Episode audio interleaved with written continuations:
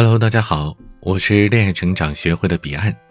今天和大家分享的文章是来自恋爱成长学会的，他对你是否有意思，从这一点就能知道。社交似乎是所有当代人的难题，该不该讲话，该讲什么话，该什么语气讲话。和熟悉的人沟通尚且需要琢磨时机、看眼色，那更何况是陌生人呢？前段时间有个综艺节目叫《各位游客请注意》，不知道您看过没？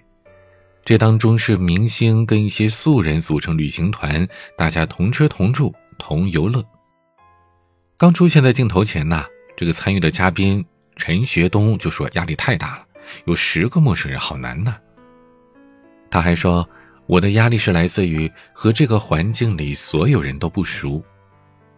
而一直以豪爽著称的张雨绮呢，她也是逃不过担忧。她觉得第二天参团应该会超级尴尬吧。明星觉得尴尬，那咱们觉得普通的素人应该还好一些吧？结果你发现素人嘉宾也是一样，这个尴尬都写在了脸上。第二天刚上车的时候，陈学冬就神预言了大家的状态。群里面聊得非常热络，见面一定是十分尴尬。现在年轻人都这样。果不其然，大家一上车之后是一片沉默呀。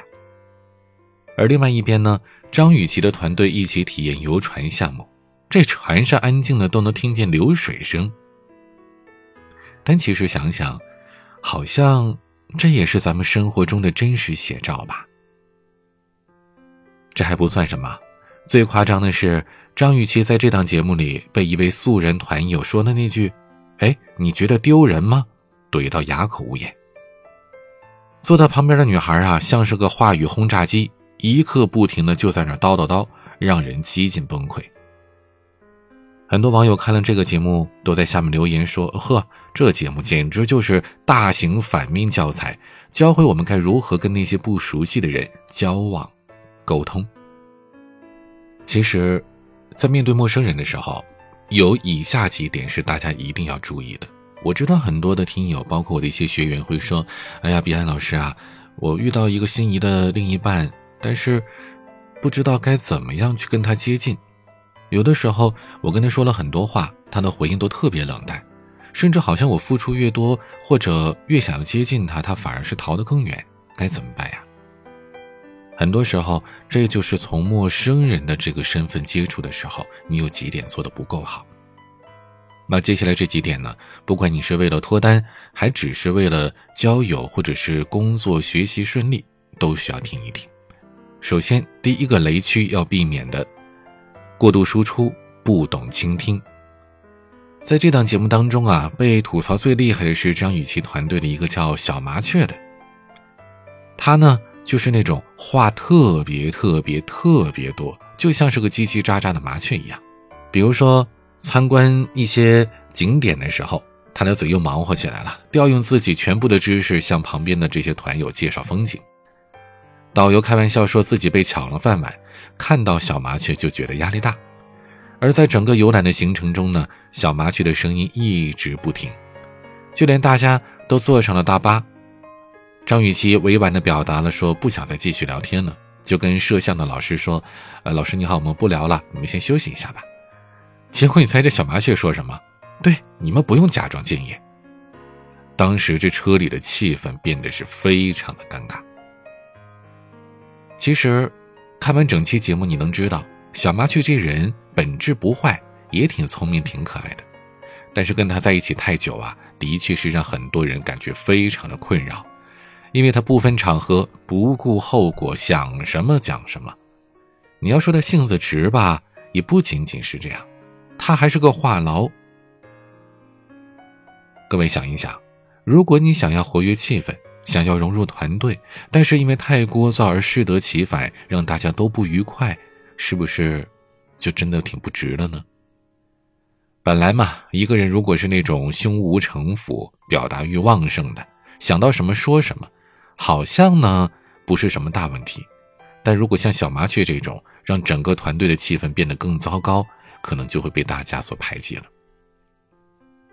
其实啊，在和别人交往的时候，聊天不仅仅是张开嘴讲话这么简单，及时接受对方的反馈，偶尔闭上嘴听听别人的发言，或许是更加重要的。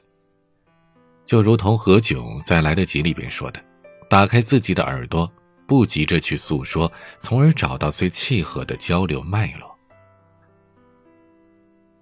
第二个需要注意的点，私下沟通是好过公开表达不满。在他们旅行的第三天呢，引发了一场对于小麻雀的集体围攻，大家呢对旅行都不太满意，而矛头呢也都暗暗的指向了小麻雀。有人就提议了，说：“哎呀，大胆说一个你不喜欢的人是谁吧。”刚开始呢，大家只是在嘻嘻哈哈的调侃小麻雀，可是逐渐的。到后面的成员就开始严肃的围攻了。慢慢的，大家都开始对他进行控诉，让小麻雀是委屈落泪。他说自己是被所有人一点一点的推了下去。其实他身上的不足咱们都看得出来，但是用这种所谓的说出你不喜欢谁这种近乎公开处刑的方式，其实让人挺难接受的。在公开的场合表达不满。用投票的方式选出最讨厌的人，其实是一种变相的孤立，因为大家都抱着“哎，你看，大家都讨厌你，并不是我们太挑剔”这样的心态。其实渐渐的，已经不是客观的去指出这个人的问题，而是各自的这些不满情绪的一种发泄，一种集体狂欢。他们可能没有意识到，这会给当事人带来多大的伤害。这种不断的打击对方的自尊心，披着指出问题的外皮，实则是一场社交的霸凌。节目播出之后啊，很多人都为他耳鸣不平。其实，公开表达对方的过失，让对方完全被剥夺话语权，从来都不是正确的解决方案。曾国藩曾经就教育自己的弟子：“扬善于宫廷，归过于暗室。”意思是在公共场合表扬别人的优点，而谈对方过错呢，需要在私底下沟通交流。